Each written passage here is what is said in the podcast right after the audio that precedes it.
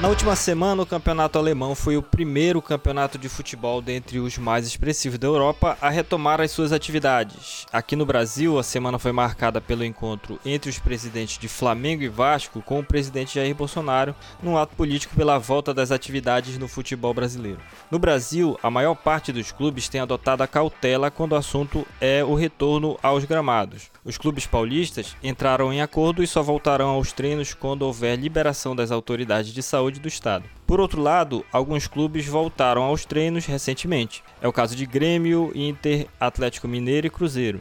No entanto, esses clubes têm adotado um retorno gradual além de atender um protocolo de segurança para esse retorno às atividades. Mas será que esses protocolos são suficientes para resguardar a saúde dos atletas? E vai ser possível replicar tais medidas aos clubes das séries B, C e D do Campeonato Brasileiro?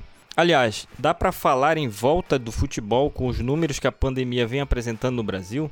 Eu me chamo Caio Rego e nós vamos conversar sobre tudo isso no primeiro episódio do podcast da Open. Vamos lá?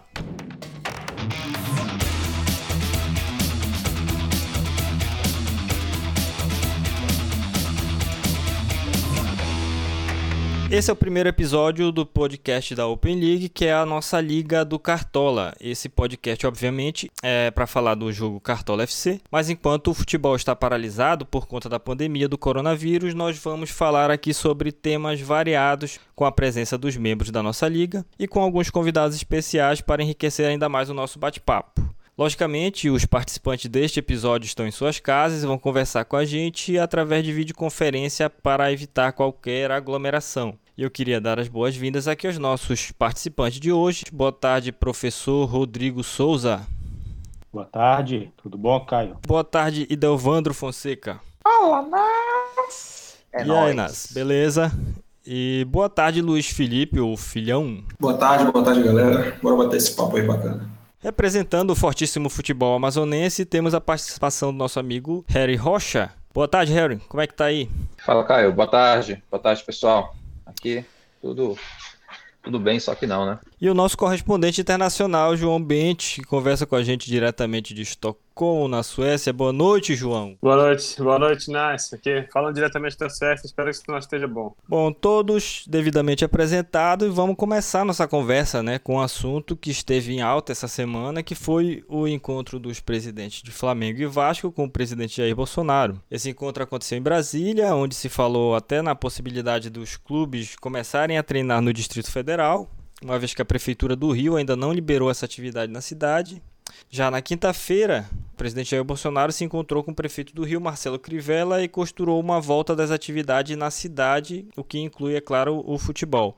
O que a gente percebe aqui com essa movimentação é que os grandes clubes é que vão ditar como vai se dar essa volta ao, aos gramados. Você concorda comigo, meu amigo Rodrigo? Esse movimento, Caio, ele é, é natural do, dos clubes grandes eles é, começarem né, a, esse movimento para iniciar, retomar as atividades, né? Isso seria natural. Eu acho que o grande ponto aí é se já é o momento de, de retomar essas atividades, né? Eu acho que todo mundo concorda aí que já estamos aí há mais de dois meses nesse período aí de quarentena, mas, mas os casos no Brasil não param de subir. Ontem o Brasil é, se tornou o segundo país no, no, no mundo em número de casos. A gente sabe que a subnotificação é muito grande e principalmente e no Rio e São Paulo os casos eles são, são muito grandes, né? E aí está sendo politizado aqui no Brasil, né? A gente está percebendo aí que o futebol também está sendo politizado, né? Principalmente aí nesse nesse movimento, tentar levar esse treinamento aí para Brasília, do Flamengo para Brasília, né? O, o Vasco também já se manifestou de querer voltar aos treinos, mas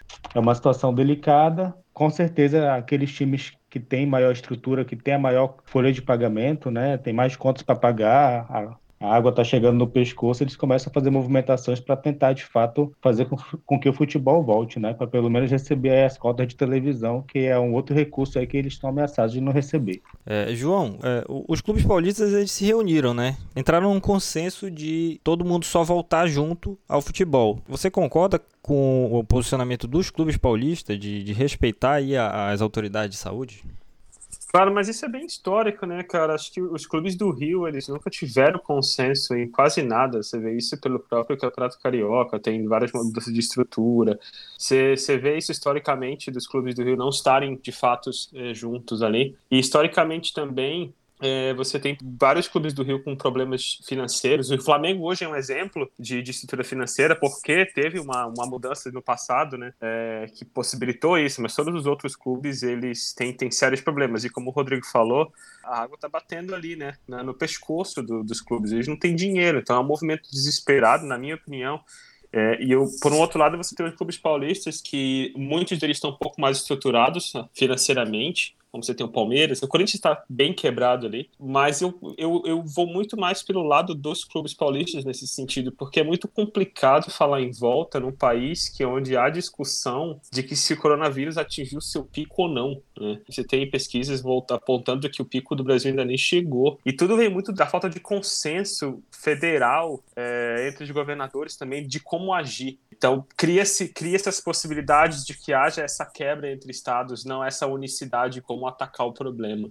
Talvez até no próprio, próprio São Paulo, a parte de São Paulo, é, eu vejo que há pressão, mas ao mesmo tempo você tem os governos é, que estão mais focados na, no ataque à, à, pandemia, com lockdowns ou, ou, tentando trazer feriados antecipados, etc. Então, isso também talvez deixe um pouco mais confortável clubes de tomarem decisões conjuntas junto com o Estado. Apesar do, do governo federal estar tá batendo bem forte para voltar, você tem é, um pouco mais de consenso local, apesar de não ter um consenso federal. Então, apoio, é, acredito que essa é a forma correta baseado no que eu tenho conhecimento, obviamente, e é uma forma que está sendo adotada por outros clubes fora do Brasil também.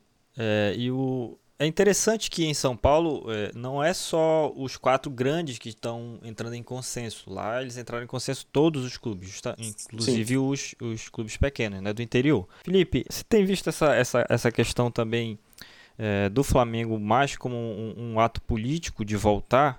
É, a, relativamente relativo ao Flamengo, né?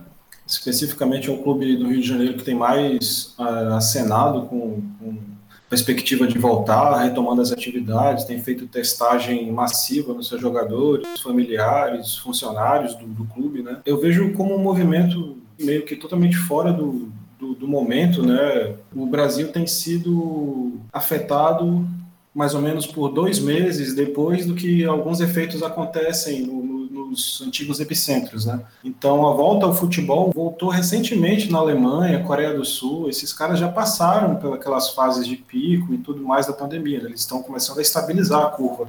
Eu acho que o que motiva essa, essa postura do Flamengo, né, além de uma postura política, né, eu acho que o, a presidência do clube vê a volta o quanto antes, pelo menos para pro, os jogadores começarem a treinar, porque o Flamengo tem perspectivas reais, digamos assim, de brigar por títulos, né? Diferente de outros times da Série A que não, não tem essa perspectiva tão, tão concreta. O Flamengo tem time para brigar por Libertadores, por Copa do Brasil, por Campeonato Brasileiro, e a gente sabe que essas competições do Brasil pagam muito bem, né? E isso pode ser uma perspectiva de fazer caixa durante, durante essa pandemia que a gente está vivendo, visto que o Flamengo vinha recolhendo bastante com, com receita né, nos últimos, no último ano, por causa da campanha que fez, os jogos lotavam no Maracanã, a receita era alta, o Flamengo conseguiu muito dinheiro com receita através de torcida, e essa receita é uma receita que não vai entrar. Mas eu, particularmente, como torcedor, não considero a, a hora correta para se voltar a treino e tudo mais. Eu não vi recentemente um posicionamento dos jogadores da Série A, Série B, Série C sobre a volta da pandemia. São sempre os clubes se manifestando, é a empresa falando no local do funcionário os funcionários, os jogadores não se posicionaram, não, somos a favor, não somos a favor, porque o jogador ele tem toda uma família que ele suporta por trás, né? Se ele adoecer, se ele pegar, quanto de gente da família dele ele pode contaminar, enfim, é um problema sério. É, eu gostaria de saber também esse posicionamento dos jogadores, o que, que eles pensam sobre a volta. Uma coisa é o Flamengo, o presidente do Flamengo que não joga, ele não vai a campo, ele não não pega no suor do cara, né? Então ele tá tranquilo, né? É, o jogador ele se expõe diretamente ao risco, né? E a gente não tem essa esse, esse feedback dos jogadores, o que, que eles pensam, né? Eu acho que seria importante também a gente ter esse, essa, esse posicionamento dos jogadores.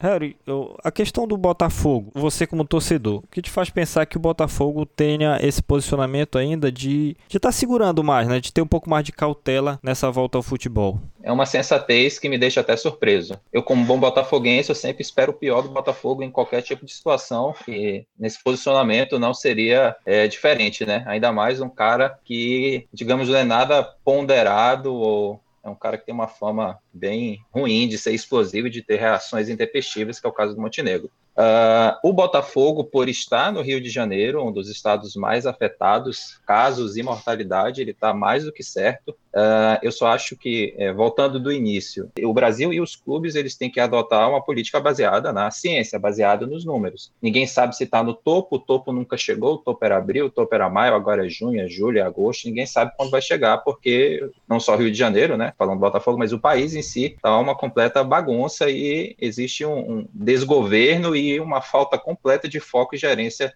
de saber onde está e saber aonde se vai chegar. Por sua vez, eu vou para uma ideia de que o Brasil, pelo tamanho que tem, pela população, densidade demográfica e características de cada região, a gente tem que pensar que é meio que uma situação mais ou menos como os Estados Unidos, onde cada estado tem que adotar e, ter, e tomar suas decisões baseadas na sua situação. Por exemplo, a gente fala de São Paulo e Rio de Janeiro que estão realmente numa situação precária, mas ao mesmo tempo a gente tem Minas Gerais do lado, um dos estados do país que tem um campeonato regional mais forte, com dois times, quer dizer, divisão, né, que é o Cruzeiro está em processo de botafoguetização, né, a todo vapor, indo para falência. É, mas os times tem, tem vários times bons lá, né, em especial o Atlético Mineiro nesse momento, e o estado provavelmente diz respeito à proporção, né, é um dos melhores do país poucos casos confirmados, taxa de óbito baixíssima. Eu estava olhando aqui enquanto os colegas estavam falando. Em Belo Horizonte, em Belo Horizonte, o pico de óbito são quatro pessoas por dia.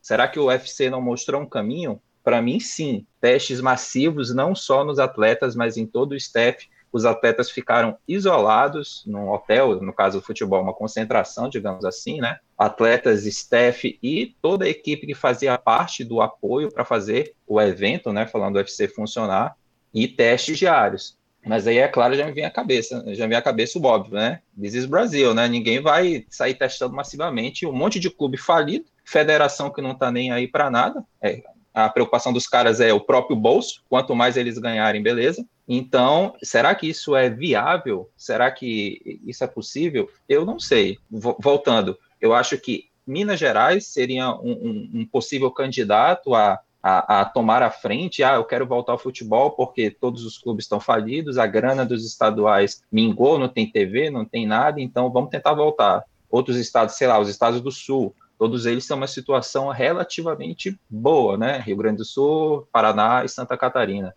Mas eu acho que esses estados eles têm é, é, é, é o direito de pensar em voltar porque a situação deles de forma isolada está, abre muitas aspas, está sob controle nesse momento, né? Mas aí é um, é um trabalho conjunto que eu estou com o João, não só os clubes do Rio de Janeiro, para mim o Brasil inteiro, vide o nosso passado recente com o Clube dos 13 e tudo mais, direitos de TV, é cada um por si, ninguém vai estar tá nem aí, cada um vai querer ver o seu e que se dane e que, pensando lá na frente, né, pós-estadual, nos campeonatos nacionais, eu vejo extremas dificuldades disso acontecer numa série B já, C e D eu não falo nada porque eu acho absolutamente inviável existir dinheiro para estar tá fazendo teste em massa, isolamento, como é que esses caras vão viajar pelo país? Então, é, eu acho muito difícil isso acontecer a nível nacional nesse momento. Só com uma queda da, da, da curva do pico, a gente começar a regredir o número de casos, diminuir o número de mortes, tanto no total quanto proporcionalmente em cada estado, que as coisas vão melhorar. É interessante essa questão que você colocou aí, porque a, a, apesar de haver hoje no, no Brasil o único estado que tá que tem planejado um retorno ao futebol é o campeonato de Rondônia, que volta em novembro. Eles vão concluir o campeonato em Rondônia, sendo que alguns times, quatro clubes lá já até desistiram, não vão voltar. Mas vai ser complicado, né, voltar o campeonato brasileiro, na verdade, começar o campeonato brasileiro, porque aí você envolve vários estados, cada um com sua realidade, e vai ser muito difícil começar esse campeonato. Dedel, o que a gente pode esperar de planejamento agora para o início desse campeonato, é, com essa realidade que a gente tem hoje, onde cada estado está tratando da pandemia de uma forma diferente? É, pessoal, assim, o que eu vejo é muito um pouco do resumo aí de que todo mundo falou já, né? É, a gente tem a gente tem aí um governo trapalhão, né? Não está acontecendo nada. É, uma das demonstrações mais óbvias que eles não estão preocupados com a questão da pandemia foi o vídeo demonstra o vídeo do, de uma reunião ministerial de quando a gente tinha dois mil mortos, dois mil e tantos mortos, é, não se tocou no assunto, né? Ninguém estava todo mundo com as suas próprias pautas e acabou que o futebol virou mais uma pauta de governo, assim, de política, né? É, os caras não estão preocupados com, é, com a vida da população, eles estão preocupados em entreter, é, em de alguma forma que a população consiga se sustentar, mesmo correndo risco, que aí você elimina um pouco, um pouco não, você elimina ali a questão do Estado prover a, a aquele bem-estar social para aquela população, né? E assim, é, você não tem ação coordenada alguma de, de, de ninguém. Por mais que o, o, todos os estados estejam é, em picos diferentes, em situações diferentes, por N motivos, né? Por exemplo, São Paulo vai entrar, vai, vai entrar com ocupação máxima provavelmente daqui duas semanas, está em 90%, 91%. Mano, Belém tá aí na merda tem um mês, né, sei lá. É, Marabá aqui, que é a cidade que eu tô, não tem mais leito. Manaus já estourou essa missão aí há um tempo atrás, né? Então, acho que agora já deve, não sei se está baixando, se não está. Mas assim, são, várias, são vários fatores. Eu vejo futebol como agora uma, uma salvação, uma, uma mudança de foco político. Único exclusivamente é isso. Os caras estão tentando mudar o foco para não se falar mais de pandemia, até porque você vê no, no, próprio ministério da, no próprio boletim do ministério não dá mais o número de mortos, né? Mas eu vejo, eu vejo com, com uma preocupação esse movimento do, dos, do, dos clubes de tentar voltar, principalmente os clubes que têm um pouco mais de organização nesse momento que, ao meu ver, aí é Flamengo, Palmeiras, Internacional, Grêmio, talvez aí o Atlético Mineiro apesar de eu não ter, nenhuma, não ter visto nenhuma movimentação do Palmeiras e do Atlético Mineiro para tentar voltar, é, eu, vejo, eu vejo uma situação muito de disparidade, né? Você vê aí o Flamengo, igual o Harry falou, pô, o, o, o UFC ele deu o norte, né? Testa todo mundo, testa staff, testa todo mundo. O Flamengo está testando quase 300 pessoas de 15 em 15 dias. Aí testa amigo de jogador, parente de jogador, é, faxineiro, testa todo mundo que precisa. Tio do faxineiro, irmão do faxineiro, tá testando todo mundo. É 300 pessoas ali mais ou menos. A gente vai ver isso numa Série B, velho. Tu não consegue ver isso nem no Botafogo, nem no Fluminense, nem no Vasco. Então, assim, vale a pena voltar de repente? É, qual o custo de voltar? O custo, eu não digo nem o custo financeiro, porque de repente a CBF pode bancar isso daí para os clubes da Série A. Vale a pena arriscar a vida dos jogadores? Porque nem todo mundo vai ser assintomático, nem todo mundo vai, vai levar isso de boa. Uma outra, e aí vem para outra situação, que é a situação que todo mundo já falou também, a situação financeira. Beleza, ninguém está ninguém tá com dinheiro, ninguém está recebendo cota de TV, ninguém está, não sei como é que está a questão dos patrocinadores. É negócio você voltar sem bilheteria? Quanto custa para manter um estádio? Quanto custa para manter o elenco mais teste de todo mundo, de toda a família? É igual, é igual a gente fala, é, é, é viável abrir o comércio? Porque tu vai abrir o comércio com quarentena, ninguém vai comprar, o cara gasta mais mantendo a loja aberta do que de fato vendendo alguma coisa, porque não tem ninguém para comprar. Não tem ninguém trabalhando, tá todo mundo sem grana e tal, não sei o quê. Sei lá, pay-per-view de futebol, galera vai assinar pay-per-view? Quantas pessoas vão assinar o pay-per-view? Vai ficar mais caro para quem pode assinar?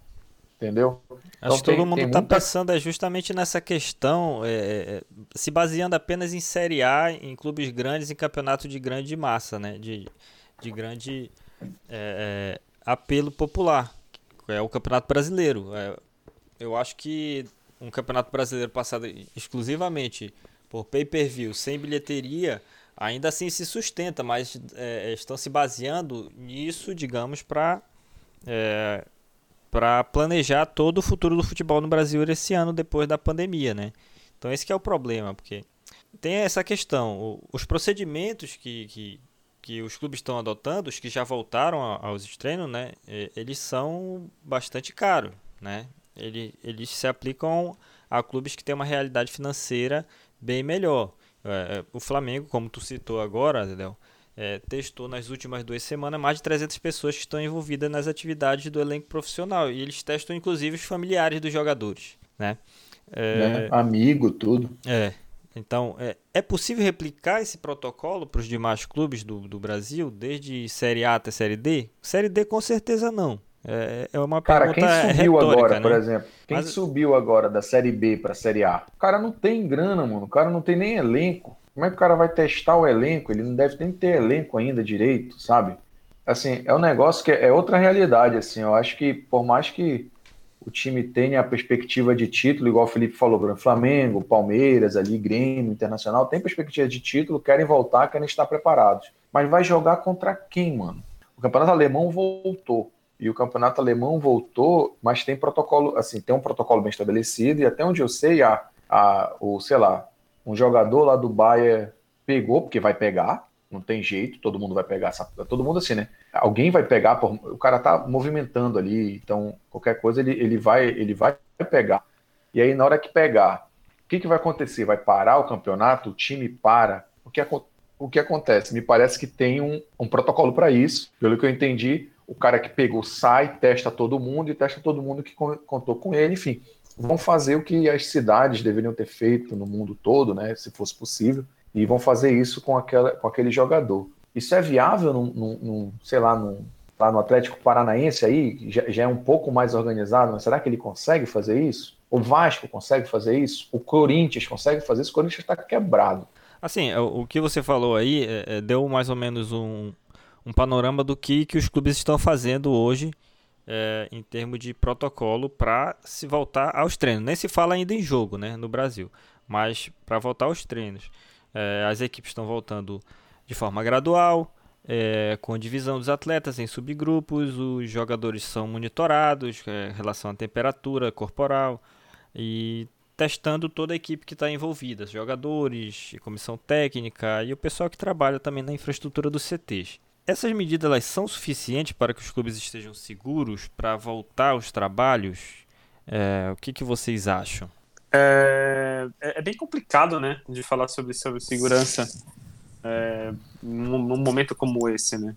Só o exemplo que tu deu, Dedel. Tá, um jogador ficou doente e aí tem que testar todo mundo ao redor. Isso é exponencial. Isso chega num, num nível que, é, que, o número é tão grande que você, tá, você vai começar a fazer calcular um em cima do outro. Ah, esse aqui, depois desse aqui, depois desse aqui, desse, você chega em milhões. Não vai ter nem teste para isso no mundo. E isso num, num país como a Alemanha, que é um país que teve lockdown, que controlou. Para eles, são, eles têm, são, é um país rico, é um país que tem um sistema de saúde é, universal, com dinheiro, com estrutura, é, e mesmo assim, baseado simplesmente no, no, que, no que eu consigo enxergar, não consigo enxergar um número de tão longe que é. Se uma pessoa pega, outra pessoa pega, outra pessoa pega, é, é exponencial. Então, se você não consegue garantir, é difícil, é difícil de garantir num ambiente tão controlado como é a Alemanha, como garantir em um lugar é, como o Brasil, né? Como custear isso é, é, muito complicado. E assim, teremos um infectologista junto com, com cada time para acompanhar se eles estão fazendo o protocolo corretamente. Eles vão seguir, se vão seguir, como é que existem formas de, de, de se verificar que um clube está seguindo, porque um clube não seguindo os protocolos afeta todos os clubes ao redor dele que jogam contra ele. Acho que vai ser muito na, ó, vamos assim mesmo, vamos arriscar porque é melhor do que o que a gente tem hoje. É a sensação que eu tenho de todos esses clubes. Fala-se de segurança, fala-se para controlar, mas no fim das contas é uma aposta, né? Baseado em números que, que não se sabe se são corretos ou não. É, porque muitos infectologistas falam que enquanto não se haver, houver ou um remédio ou uma vacina, é difícil garantir segurança. Então, no fim das contas, é, é, é estar se brincando com, com a vida dos atletas e com a vida das pessoas ao redor. O, o Brasil é tão desigual, né, que a, a gente não está nem falando ainda de uma diferença é, entre clubes de Série A com um clube de Série D para aplicação de um protocolo seguro. A gente está falando aqui realmente de ah, quanto de testagem o Flamengo tem capacidade de fazer e quanto que tem um, um Bahia, né? Uh, um, um Esporte Recife. Um esporte Recife. Então é, é uma disparidade muito grande. Tem um outro ponto aí que é a questão de quem vai pagar a conta mesmo, né? Não sei se vocês recordam, é, há dois anos atrás começou a se falar da questão do VAR aqui no Brasil, e aí a CBF simplesmente disse: tá, a gente adota o VAR, só que quem vai pagar a conta são os clubes. Então, para mim, assim, tá bem claro que os clubes eles não têm condição nem de pagar a testagem, né? E só fazendo um adendo aí sobre, sobre a questão do Flamengo, é, a gente pensando no curto prazo, eu acho que seria, seria voltar os estaduais, né? Eu acho que todo mundo aqui tá, tá de acordo que Brasileirão seria seria, seria algo assim a, a médio e longo prazo, por essa, tudo isso que a gente já comentou. Vale lembrar que o Flamengo ele não tem contrato com a Globo, né? O Flamengo ele era dos grandes aí o, do, do Rio que não, não tinha contrato com a Globo. E aí é claro que a gente tem que lembrar que o time não vai jogar sozinho, por outro lado, né? Então, tem os times grandes aí, os demais times grandes que a gente já sabe que vai ter essa dificuldade de, de cumprir esse protocolo, né? Com certeza eles é, não vão assumir sozinho aí esses, esses custos, até por uma questão de não poder mesmo. E a gente sabe também que a Federação do Rio é a federação que mais suga aí dos times, né? Então, se a gente for observar é, a, a cota que eles abocanham aí da, da parte da, da bilheteria, né? É uma parte que não existe em outro campeonato estadual do, do, do Brasil, né? E só para finalizar, a última notícia que eu vi hoje é que o, o, o prefeito ele já do Rio, Marcelo Crivella, já está alinhado com, com o governo federal para liberar os treinos a partir de segunda, né? Então, essa pressão aí do Flamengo acabou dando certo. E, pasmem, ele quer, tá pensando até na, na possibilidade de liberar com 50% da torcida nos estádios, né? Algo... Cara, isso é uma loucura, mano. É algo surreal, né? Algo surreal, pensando nesse, nesse ponto de vista aí do que tudo que a gente já comentou, comentou ainda há pouco. Tem duas coisas aí na, na, na tua fala, Rodrigo, que lá na, no Rio Grande do Sul, né, como eu mandei para vocês, a Federação Gaúcha ela entrou em parceria com o laboratório para fazer a testagem dos clubes do interior. Então, é, vai ter que rolar esse assistencialismo, né? Ah, os grandes é, podem até conseguir é, fazer o seu protocolo, todos os testes necessários para voltar a jogar, mas ele não vai jogar sozinho, como você falou. Então ele vai precisar também, é, de certa forma, ajudar os clubes menores para poder que os campeonatos voltem a, a acontecer. Né?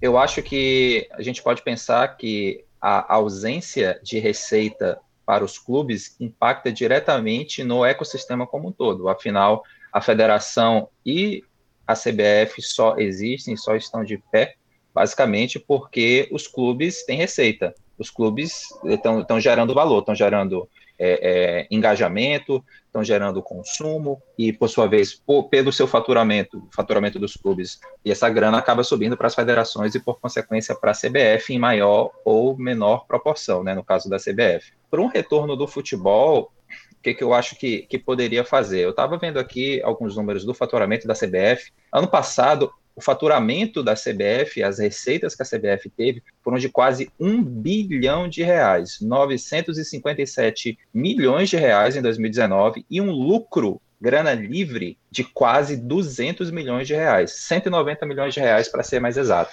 Então, uma instituição, abre aspas aqui, sem fins lucrativos, que tem um lucro de 200 milhões e faturamento de quase um bilhão, será que ela não poderia trabalhar em conjunto com federações estaduais, nos estados em que se pode ter esse tipo de pensamento, que não é o caso desses candidatos aí que estão aparecendo querendo retorno do futebol, será que não seria possível fazer, é, é, é, sentar com todo mundo, todo mundo, incluindo jogadores, né? Se a gente for pensar é, em, em, outras perspectivas, grande parte dos jogadores dos clubes grandes tem salários extremamente elevados. Eu não estou entrando no mérito se eles merecem ou não. Eu estou focando no ponto de o não exercício dessa atividade. Será que está impactando esses caras?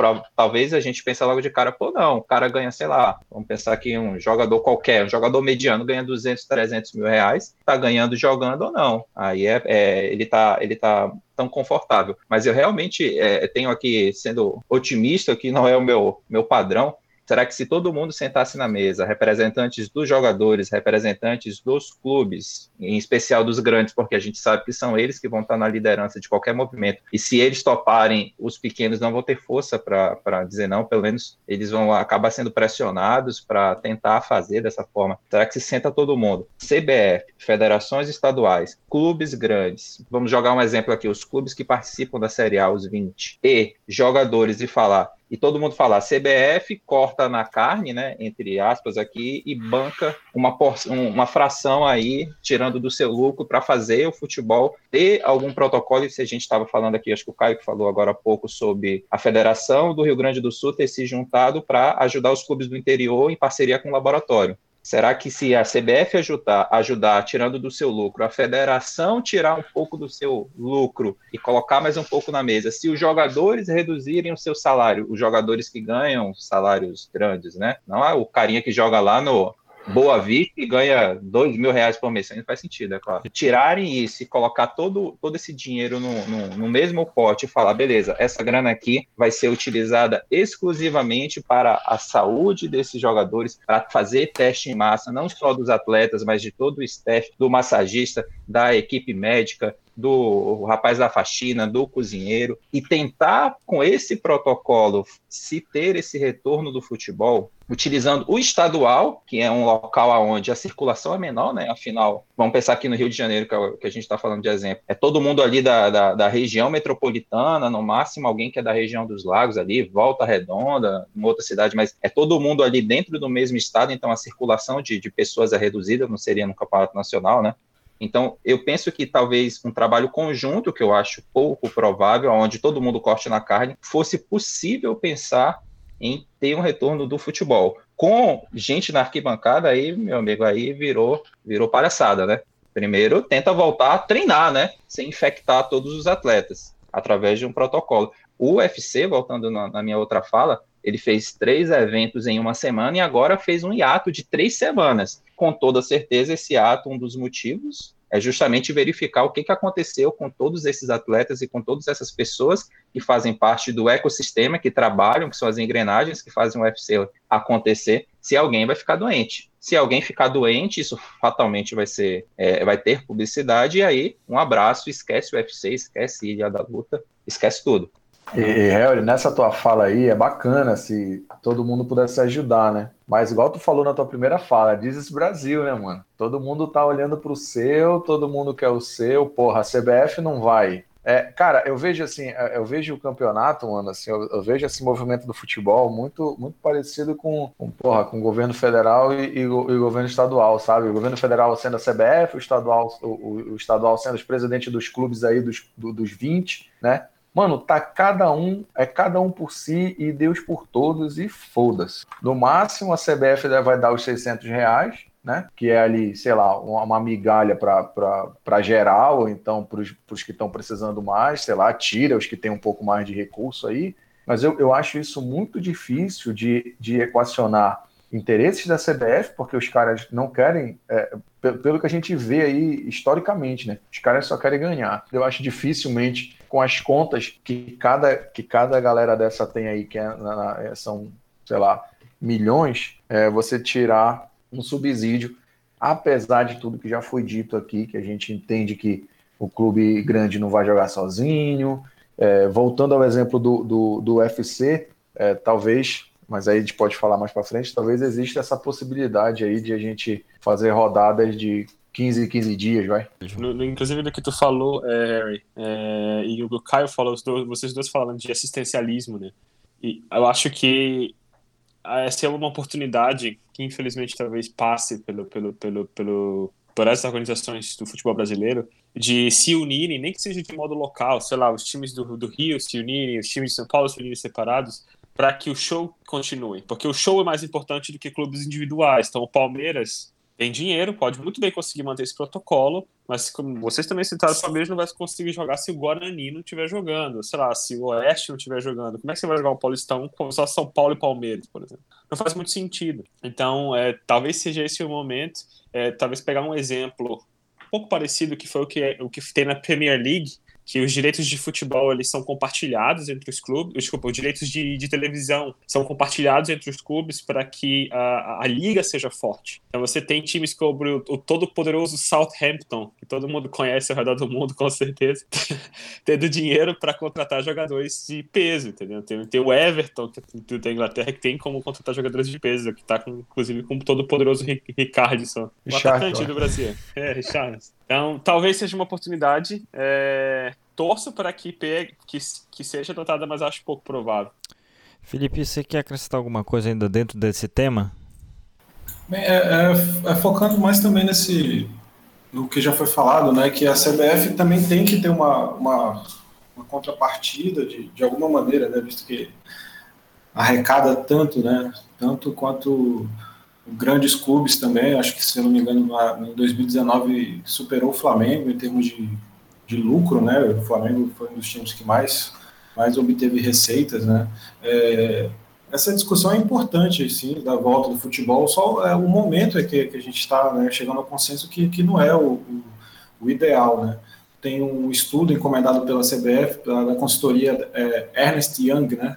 Aí eles têm os números, os números do futebol no Brasil são bem expressivos, né? Então é um debate muito importante. Por exemplo, 0,72% é o impacto da cadeia produtiva do futebol dentro do PIB do, do Brasil. Né? Representa muito. No ano de 2018, o futebol movimentou 52,9 bilhões de reais na economia. Né? Então, é um impacto grande né, a, a, ausência, mas a gente não pode colocar na balança com, com as vidas que estão sendo perdidas por causa dessa pandemia. É, quanto a, ao protocolo de testagem, né, que é o que a gente estava abordando nesse, nessa última parte, é, realmente é uma, é uma, cadeia logística muito complexa, né, e, e é muito dinheiro, muito dinheiro envolvido. E a CBF, como gestora máxima do futebol, tem que, tem que dar alguma contrapartida também, né, igual vocês, vocês já falaram. É, o Flamengo, beleza, ele consegue testar os 300 funcionários deles, mas os outros times não. E o Flamengo não vai jogar só. Então, é, concordo muito com, com, com o que todos vocês falaram, é, é muito nessa linha mesmo. Né? Tem que voltar, mas tem que fazer um protocolo de teste, tem que tentar adequar alguma coisa parecida com a estratégia que o UFC vem tomando, né? algo, algo nesse aspecto. É, eu acho que a volta dos estaduais no primeiro momento seria um pouco mais é, desejável, porque assim o, o, futebol de níveis de Série A e Série B, por exemplo, a CBF tem, tem caixa ali para tentar suportar alguma a, crise que vai que vai chegar, né? Agora as federações estaduais, tipo a Federação Estadual do Acre, cara, tem time que já fechou no Brasil, um monte de, de, de time já acabou, os jogadores tem contrato para jogar durante três meses, o campeonato foi cancelado, eles estão desempregados. Né? Então, esse, esse, a volta dos estaduais seria um pouco mais importante nesse primeiro momento para lidar com essa realidade né, que a gente tem no, nos estados estados menores, sem tanta tra tradição no futebol, mas que o futebol lá também movimenta a economia de uma certa maneira, até porque nós temos times bem pequenos, em municípios escondidos no Brasil, onde o pessoal vive, respira, aquela é a vida dele, o time, o time local dele é o que ele conhece desde criança, é uma paixão muito grande. Então, acho que nesse primeiro momento a atenção tem que ser dada aos estaduais, até porque a, logística é um pouco menor comparado ao Campeonato Brasileiro. Né? Vai jogar contra o esporte e depois vai jogar contra o Grêmio, a viagem que você está fazendo campeonato estadual você concentra os jogos ali, pelo menos na capital dos estados, e para poder ficar evitando viagem, tenta resolver tudo o mais rápido possível, com, esse, com essa ideia que deram aí de faz uma rodada grande, passa 15 dias, depois faz outra rodada, vê, avalia o modelo, como é que está sendo é, o processo de contaminação, se está tendo é, contaminados de, de, de Covid-19 durante as partidas, como é que, enfim, o protocolo tem que ser tem que ser pensado nisso antes de, de, querer se pensar em começar a treinar. Né? A gente não tem nenhuma estratégia para debatida de como é que vai ser feito isso e os times estão querendo treinar. Inclusive, é, é, é, puxando já o próximo ponto de pauta aqui, né? Além desses protocolos que a gente já falou bastante aqui, que estão mais relacionados aos treinos dos clubes, tem também os procedimentos que vão mudar agora a rotina do jogo em si, quando os clubes voltarem ao campo. É, com a volta do futebol europeu, a gente já tem alguma noção do que vai acontecer, por exemplo, com a comemoração do gol, né? Que é, a, os jogadores não podem mais se, é, se abraçar e tal, evitar aquele contato na comemoração. Mas tem outras mudanças à vista também, como o número de substituições que vai aumentar e a ausência do VAR, né? Que o VAR está suspenso por, por um tempo agora nessa volta do futebol. Então, o que, mais pode surgir de novidade quando a, a, bola voltar a rolar, na opinião de vocês? É só, assim, o meu, deixar um protesto contra essa da comemoração, né? É, eu acho que é mais, é mais para fins educativos, né? Porque os caras estão, pelo amor de Deus, os caras estão se tocando ali no jogo. Vai ser um abraço na hora do gol que vai fazer. Acho que é mais para fins didáticos, educativos, alguma coisa nesse sentido. É, mas eu, eu, eu, concordo contigo nesse sentido, filhão. Eu acho que é muito mais simbólico do que necessariamente é, prático, prático, né? É porque o futebol ele é de fato uma, uma, uma ferramenta de não diria de educação, mas de representar aquilo que uma sociedade pensa, aquilo que politicamente o, o governo pensa. É uma máquina que você pode utilizar para, de fato, fazer manobras políticas, como é o que de fato que o Bolsonaro está tentando fazer, né, de usar o futebol como, como, como para fazer manobras políticas. Então, vejo isso muito mais como um símbolo. Ó, gente, não se toquem. Mas também não tem nada prático ali. Os caras estão se agarrando no, no, no escanteio, entendeu? Então não, não, não tem como, como ser prático, não. É, a questão do, das cinco substituições, né, pelo menos inicialmente, era para reduzir o, o, o, tempo aí de o intervalo entre as partidas, né? Então, já que o calendário ele está apertado, aumenta o número de substituições, tem a questão física, né, que os jogadores estão voltando agora, mas a ideia inicial era essa, é, de reduzir o tempo aí entre, entre as partidas e, claro, tentar reduzir o número, o número de lesões, né? Mas aí essa questão das substituições aí já, já cai em outro ponto, né? Uma musiquinha lá do rico cada vez mais rico, pobre cada vez mais pobre. Claro que o time que tem um banco de reservas aí mais favorável, digamos assim, ele vai acabar se beneficiando. Imagina aí o, o JJ se empolgando, né? E pode fazer mais cinco substituições. Mas lembrando. Pode se julgar o Jesus por isso, pode, eu acho que não. Pode ser três, né? pode ser em três momentos, né? Então, perdendo aí, bota logo três atacantes de uma vez. Mais ou menos, mais ou menos isso. Mas eu acho que o protocolo ele tá, ele tá adequado pela experiência internacional. Eu acho que é, é, bem isso mesmo. Eu só, só, só desconheço, cara, essa questão do VAR, né? É, se eu não me engano, lá na, na Alemanha, inclusive eles estavam falando do VAR em relação a verificar se o jogador ele tinha, tinha cuspido em campo e tal, que eu já acho até um, um certo exagero. Tá muito, tá muito relacionado aí com a, com a questão, como o Filial falou, da questão do abraço. Pô, os caras estão testados, então quer dizer que não, não pode dar um abraço? Imagina na Libertadores, hein? Toda essa, todas essas regras aí. E é assim, cara, essa, essa questão aí da, das cinco substituições tem, tem, vários, tem vários fatores, né? Tem o que o Rodrigo falou, né? De porra, quem tem mais elenco aí, quem tem um, um, banco, um banco melhor, vai ter mais possibilidades. Mas tem a situação também, porra, será que o cara, pô, várias vezes, o próprio Jesus, né? Várias vezes mete os pés pelas mãos aí. De repente, mudar cinco jogadores muda muita coisa no jogo. Então, o técnico vai ter que vai ter que saber bem ponderar essas mudanças aí e tal. É, vai ser, vai ser um, uma questão muito de adaptação aí. É, quanto ao VAR, né? É, sem o VAR, alguns corintianos vão gostar, talvez, alguns flamenguistas também. O pessoal, o apito amigo vai rodar solto aí, né? É, eu sou Mengão, mas eu sou contra esse negócio do pessoal dizer que a gente é favorecido, a gente não é, isso é boato.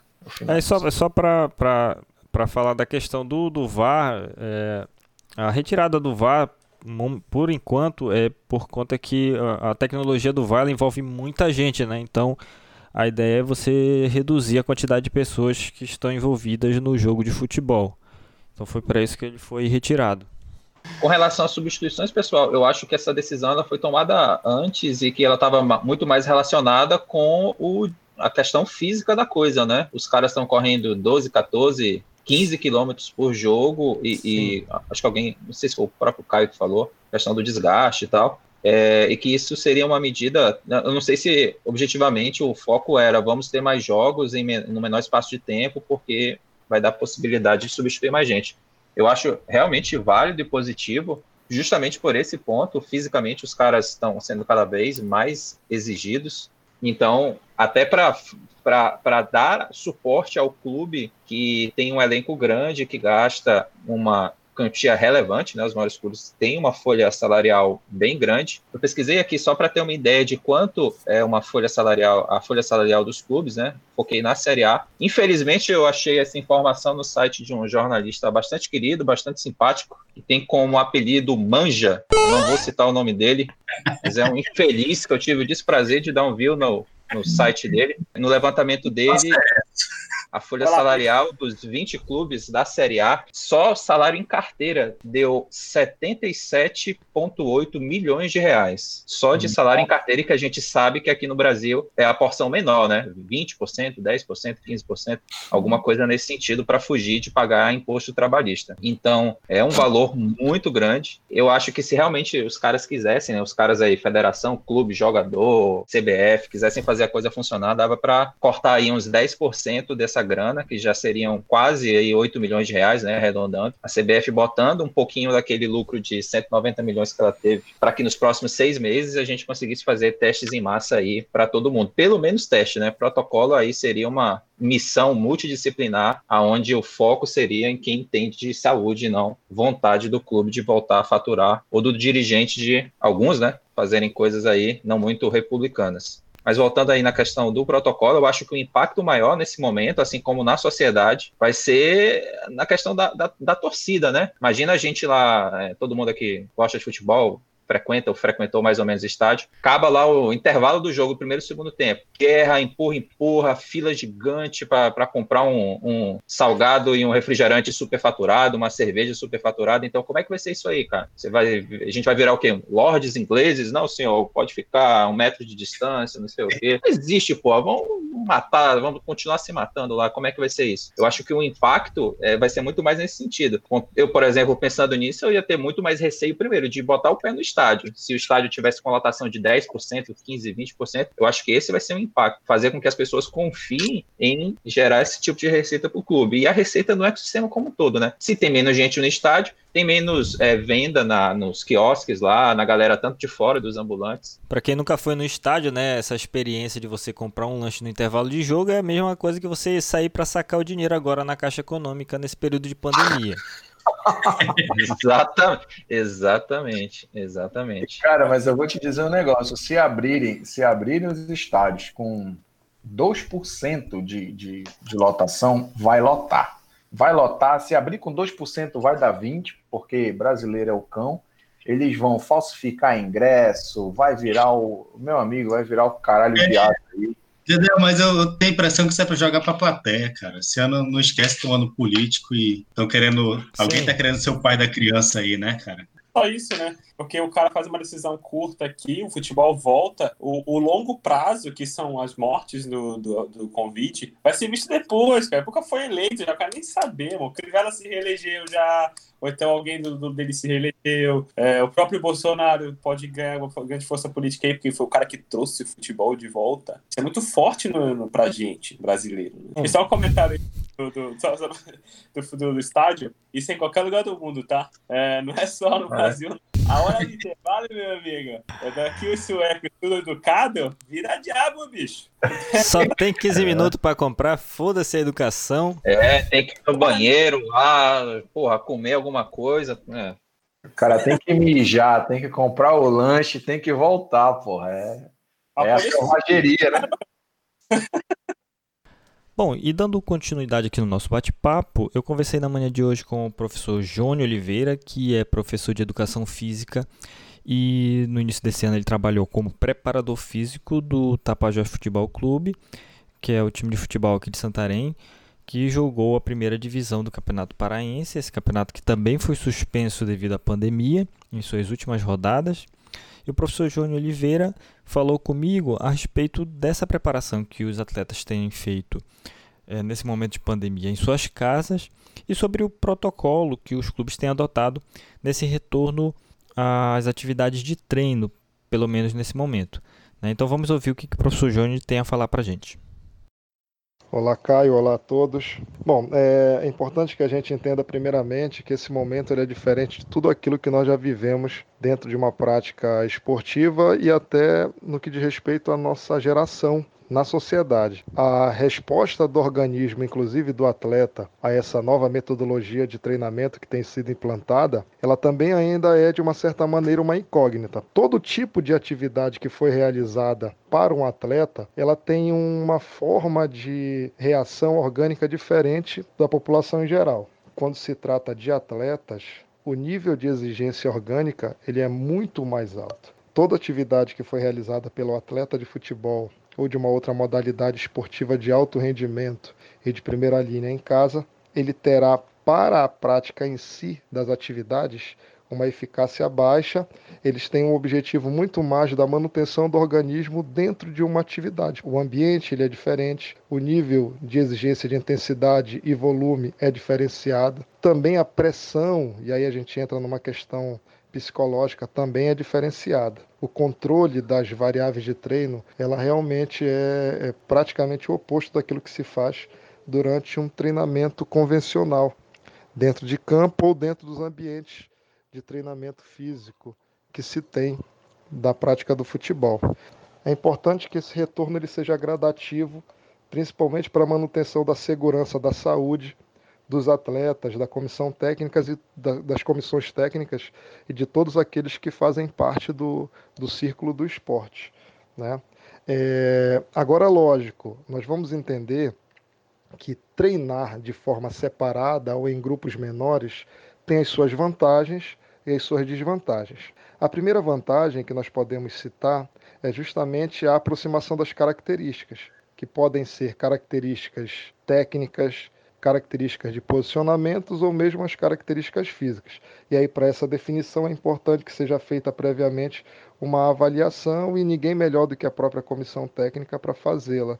Uma outra situação que a gente pode levantar como sendo boa nesse momento é que, dessa forma, é, é possível uma aproximação maior da comissão técnica, dos preparadores físicos, dos fisiologistas a esses atletas e desenvolvendo um trabalho bem mais personalizado, apesar de que nos grandes clubes normalmente esse trabalho já é feito, mas se desenvolvendo em grupos menores, essa aproximação conseguirá com toda certeza controlar as variáveis de uma forma muito mais apropriada. Considerando que esse reinício nós não podemos é, entender como um, uma pré-temporada convencional, né? Na verdade, acredito que a maioria dos preparadores físicos eles têm que pensar que os atletas eles vieram de período de férias, independente, similar ao que seria um período de férias, independente deles estarem treinando ou não em casa. Eu também perguntei do professor Júnior o que a gente pode esperar é, do jogo de futebol quando a bola voltar a rolar, é, devido a essa preparação física atípica que os clubes estão tendo nesse momento de pandemia. É, vamos ouvir aqui o que ele tem a dizer sobre isso.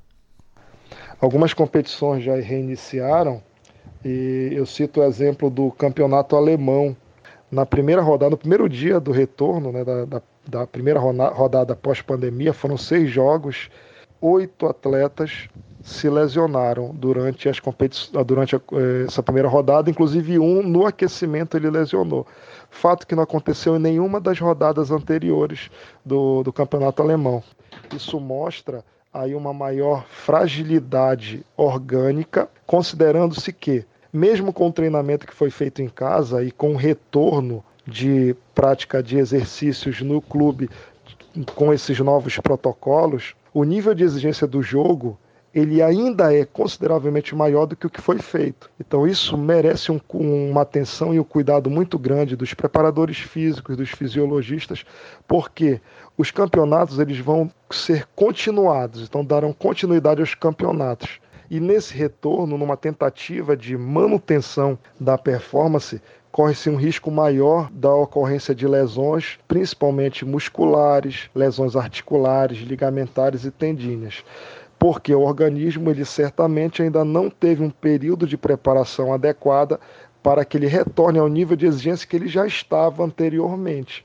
Todas essas questões, elas estão relacionadas e considerando clubes de futebol que têm uma, um calendário anual bem definido né, e, e maior, uma condição financeira para esse controle controle fisiológico, controle orgânico de saúde bem mais apropriado, infraestrutura muito mais adequada para a melhoria da condição física, técnica, tática e até psicológica dos seus atletas. E agora sim, você imagina se nós considerarmos os clubes menores. Esse cuidado com o atleta ele tem que ser consideravelmente mais elevado nós precisaríamos o mínimo do ideal para a preparação orgânica de um atleta e deveria ser de 20 a 30 dias para ele iniciar uma competição. Isso considerando o retorno de um período de férias.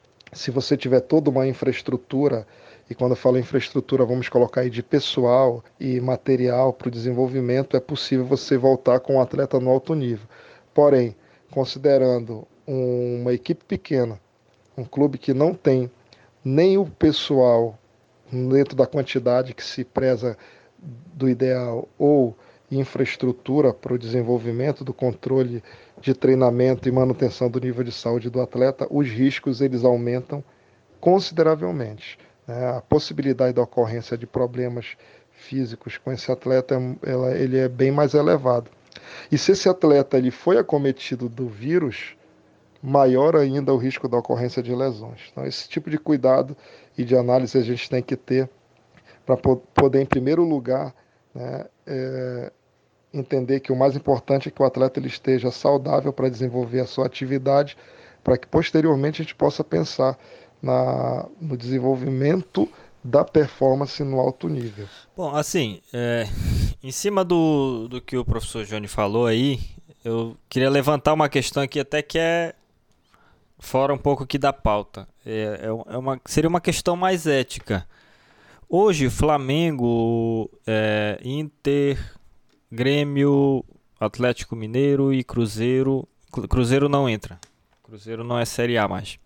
Mas imaginemos aí que a volta ao futebol seja marcada para daqui a 20 dias. Esses times que eu citei aí, eles têm uma vantagem competitiva já por terem começado antes. Isso aí é uma, é uma questão ética, né? Deveria todo mundo começar, se, se houvesse uh, um acordo como os clubes de São Paulo, que entrarem em acordo e vai voltar todo mundo junto, deveria haver também dos clubes de todo o Brasil, de Série A, estamos falando de Série A, né? Para que eles voltassem também todos juntos, que eu vejo aí uma vantagem competitiva para quem está tomando a dianteira de voltar aos treinos agora. Essa é a questão que eu lembrei agora. Eu tinha uma outra aí, mas acabei me esquecendo. Vocês podem ir comentando aí que eu vou tentar lembrar. Eu acho que a vantagem dos clubes grandes ela é visível até quando você tem uma preparação normal aí, né? Digamos que todo mundo se combinasse aí Série A de voltar todo mundo quando o Brasil definisse que ia voltar. Eu vejo que pô, os caras que subiram agora, os times que subiram agora, nem sei quais são, mas os, os times que subiram agora, eles iam ter todo esse suporte, essa, essa preparação, porque assim, querendo ou não, os times maiores que tem uma equipe maior, e a gente vem, pelo menos eu, eu, eu sou rato de, de Instagram, eu fico ali no Instagram direto, eu sigo vários dos, dos times, vários dos jogadores, e os caras, mano, os caras estão treinando, assim, alguns treinos me parecem não só para manter ali o, o, o, o, condicionamento, né? Os caras têm academia dentro de casa, o, o cara mete ali uma, uma, uma reunião ali no, no Meeting, no Zoom, na, na plataforma que é, que for, e ele e, e o preparador físico, fisioterapeuta, ele fica monitorando. Veja bem, eu não estou falando que, que os caras os caras estão fazendo, que o clube está fazendo nada de errado. Ele está cuidando do ativo dele. O ativo dele, basicamente, são os jogadores. Então, o clube pede para eles manterem alimentação, pede para fazer exercício e os caras são contratados. Os caras estão lá trabalhando. Então, o trabalho do cara é ir para academia. Mas sei lá, os clubes que têm mais suporte nesse sentido, né, que eu estou falando, é, será que todos os clubes eles têm esse suporte de ter atletas que consigam ter é, é, uma academia em casa, que façam esse tipo de acompanhamento diário? Porque eu vi muito os jogadores de, de Inter, jogador de, de Grêmio, Flamengo, tá fazendo, tá fazendo treino assim pesado, cara, em casa, assim, sabe? Esses caras estão mais preparados, querendo ou não, eles estão mais preparados que outros caras que não estão. E assim, obviamente, eu acho que, que não, é, não é correto, né? Você liberar aí treinamentos em campo, táticos, é, para uns estados e não liberar para outros e pensar na volta do Campeonato Brasileiro, por exemplo. Porra, você libera Grêmio, Inter, Flamengo para treinar em campo, treinar é, é, tática, é, é, técnica e físico dentro de campo, que é um treino totalmente diferente, igual o professor já explicou aí. E aí você, aí você não libera os outros estados, mas aí você está pensando em voltar ao Campeonato Brasileiro, seja do jeito que for. Aí, aí eu acho realmente que não, não, não, é que não faz sentido, né? Mas pô, é, é realmente uma, uma questão aí que é complicada, digamos assim, para dizer o mínimo, né? Eu acho que o, o, foco realmente não, não pode ser pensar no campeonato nacional antes de se fazer um, uma espécie de. ia falar beta teste, mas é muito nerd, né? É uma espécie de cobaia, né?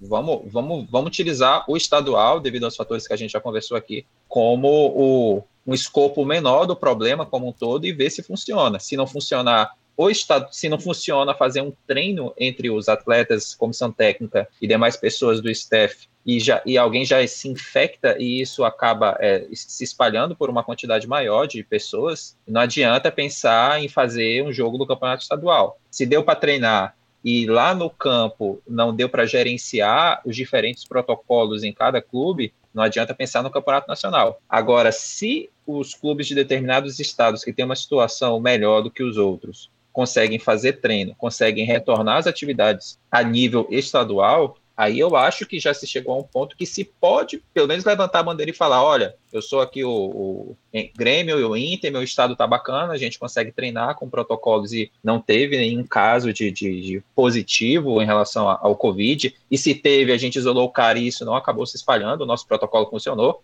É, voltando ao exemplo do UFC, o, o Jacaré, né, que já veio avisando que teve um caso, um familiar próximo que estava infectado, então ele já ficou meio ali que em stand-by teve todos aqueles aqueles sinais, né, até que se fosse confirmado o caso dele. Então, no fim, o protocolo acabou funcionando porque ele e o staff dele, que eram dois treinadores que estavam infectados, foi diagnosticado tanto ele depois os caras e não se teve notícia até o momento, né, de que alguém mais foi infectado que participou daquele evento. Então, se treinamento funciona, ninguém infectado ou sem infectado tem controle. Se o retorno às aos jogos do estadual funciona, e a, logística e principalmente a estratégia, né? É muito importante que se fale esse termo, que se invista a maior parte do tempo não em ficar bradando que quer voltar futebol, que quer voltar treinamento, não sei o que, mas que se pense na melhor estratégia possível, que se invista tempo, se invista dinheiro para que se tenha essa estratégia, uma estratégia realmente apoiada por todas as pessoas e principalmente pela parte médica. Clubes, todos eles, pelo menos os grandes, têm, têm um departamento médico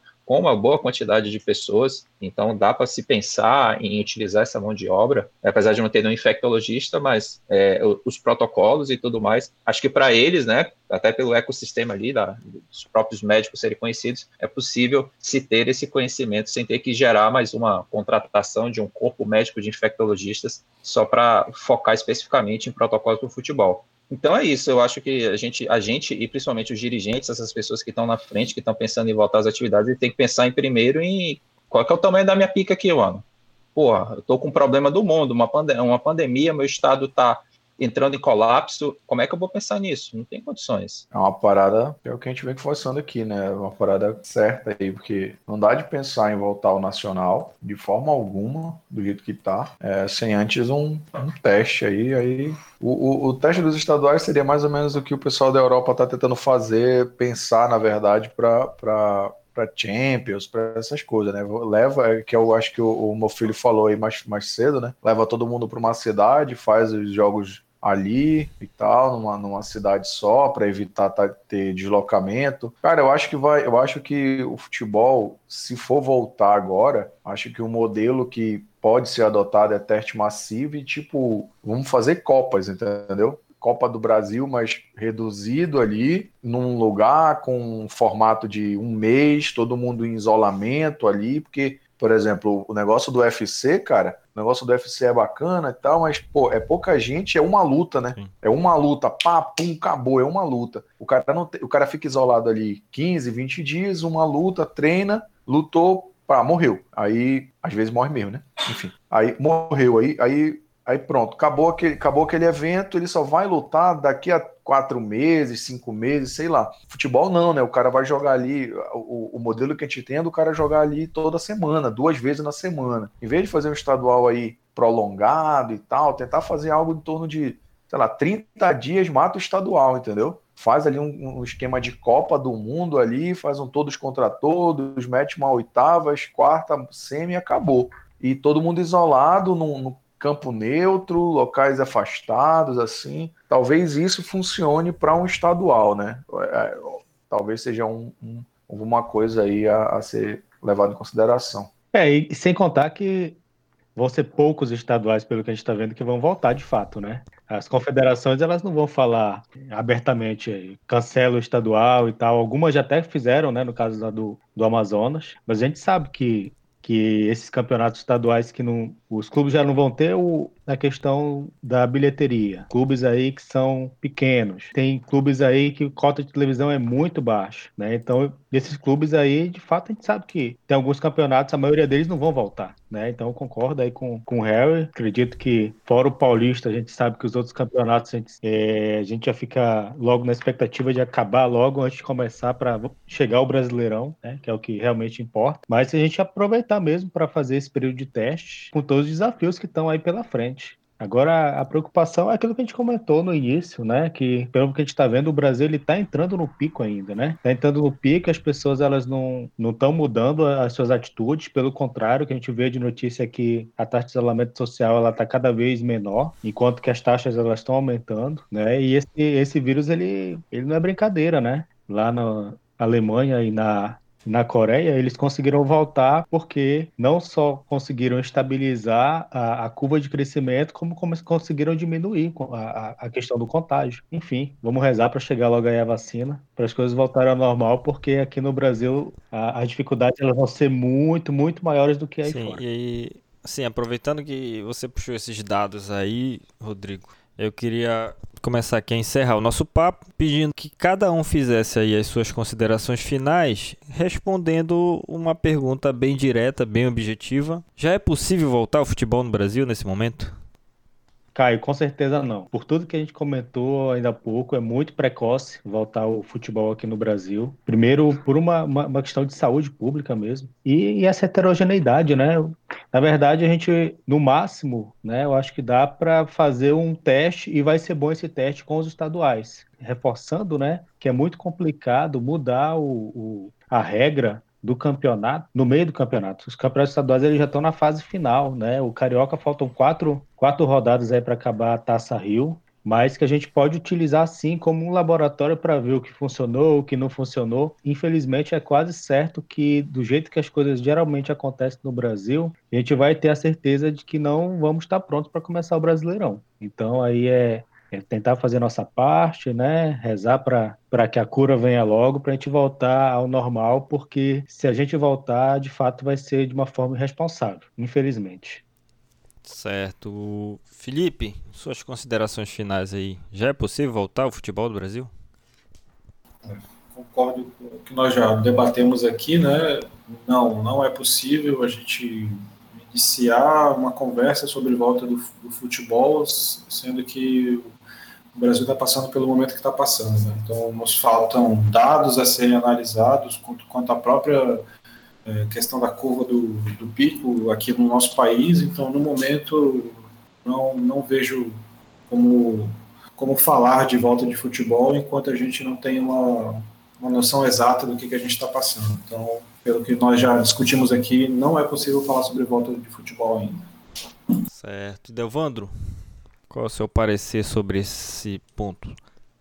Cara, é uma loucura isso de tentar voltar ao futebol. Por... Bom, enfim, tudo que a gente já falou, né? Igual todo mundo tá, tá comentando aí. É, eu acho que é, é acho que né, é, é, assim, é uma insanidade mesmo, assim, o cara pensar em, em, voltar uma, uma, uma situação dessa. É, todo mundo já falou, a gente entende a, a importância, entende entende que é, tem as questões financeiras dos clubes, mas pô, tem, tem muita gente passando por mais aperreio, tem muita, tem muita gente passando por mais dificuldades. O Brasil não tomou as medidas, as medidas corretas no início dessa crise sanitária que nós estamos vivendo, diferentemente de Alemanha, de Coreia, de Nova Zelândia. É, é eu acho assim, enquanto tem muita gente é, precisando de ajuda fora dos campos, a gente não pode pensar. Enquanto não está controlada a pandemia no país, a gente não tem como pensar em voltar. Eu penso até que até os estaduais aí é, eles têm que ser bem, bem, bem estudados e como o Felipe apontou, não temos dados, né,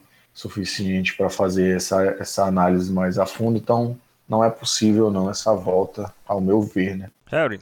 É, também concordo. É, pensar numa volta sem ter determinadas informações e principalmente sem ter uma estratégia, primeiro, é a cara dos nossos dirigentes, né? Estilo Cruzeiro. Primeiro a gente contrata e depois a gente vê quando pagar. Então, não tem como voltar, mas só pontuando algumas coisas que eu que sou dissidente aqui, né? É, é possível que alguns estados, é, algumas federações desses estados pensem em retornar às atividades sendo bastante específicos, liberem os clubes para que eles voltem a ter treinos nesse momento? Eu acredito que sim, como eu falei lá no início.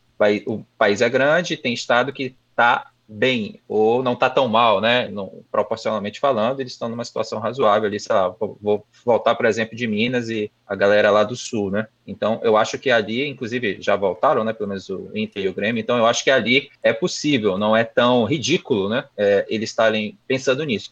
Por sua vez, eu acho que, pontuando novamente, mais importante do que se pensar a, a, voltar estadual, voltar a ter jogo, não sei o quê, é pensar numa estratégia. Você quer voltar a faturar, né, Clube? Quer? Então, sente aqui comigo na mesa e vamos pensar numa estratégia para que esse retorno exista. Vamos chamar jogador, vamos chamar dirigente, vamos chamar médico, principalmente médico, e vamos pensar aqui como que, é isso, como que isso poderia ser possível e quanto isso custaria. Em alguns estados, sim, é, é, é possível fazer, dependendo da situação desses estados, sim, é possível nesse momento em voltar a treinar e ver o que acontece, mas voltar ao futebol agora é até uma, uma ofensa, né? Pensar nesse sentido. Tem coisa muito mais importante acontecendo na maioria dos estados, né? Do que se pensar em futebol nesse momento. Certo. E João, qual a sua é, opinião sobre isso?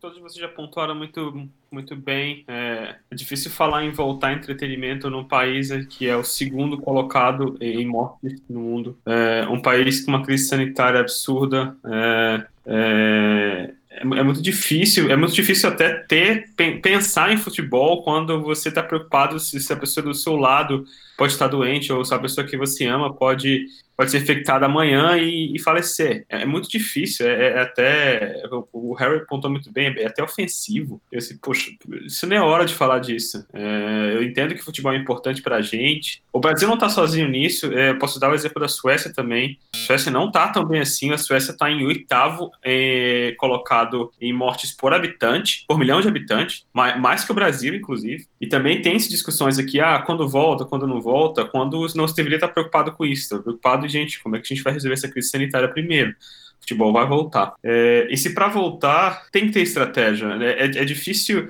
é difícil você ponderar qualquer coisa sem ter nenhuma comprovação científica, você tem alguma, algum teste, alguma estratégia, algum número, porque você tem que testar a estratégia para saber se elas funcionam primeiro. É, em menor escala, como o próprio Harry falou, ó, vamos testar os treinos, a gente consegue seguir um protocolo? Não, não consegue. Então, como é que você vai conseguir fazer um jogo? É, então, tudo isso é muito importante nesse momento. E eu também acredito que os jogadores têm que ter um papel muito mais de protagonistas nesse momento, coisa que não está acontecendo. Você não vê jogadores falando, você não vê o Dudu aparecendo do Palmeiras, por exemplo, você não vê o Felipe Melo, de ficar falando no Twitter do, presidente, tá falando sobre como é que volta, como é que se estrutura, como é que os jogadores podem ajudar, porque esses são os caras que recebem maior dinheiro nessa história toda.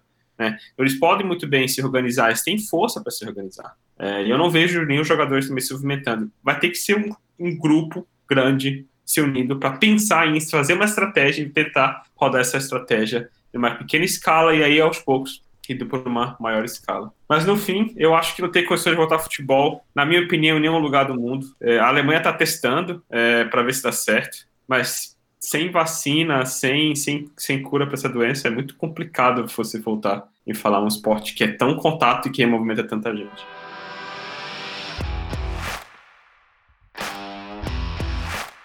Muito bem. É, esse foi o nosso bate-papo de hoje a respeito dessa possibilidade de volta ao futebol. Né? Esperamos que todos vocês tenham gostado. Queria agradecer aqui a participação dos do nossos colegas João Bentes, que participou lá da Suécia com a gente, o Luiz Felipe, que está lá em Marabá, o Idelvandro Fonseca, que está lá em Marabá também, Harry Rocha, que participou com a gente direto de Manaus, e o professor Rodrigo Souza, que está participando juntamente comigo aqui de Santarém, Claro que cada um ah, em suas casas, respeitando aí a, as recomendações para evitar aglomeração. E esse foi o nosso programa, pessoal. Espero que vocês tenham gostado. A gente volta aí ah, em breve com um novo podcast, um novo tema para a gente conversar um pouco sobre esporte, sobre futebol, enquanto o Cartola não volta às atividades. Um abraço a todos, valeu galera, boa tarde aí para vocês.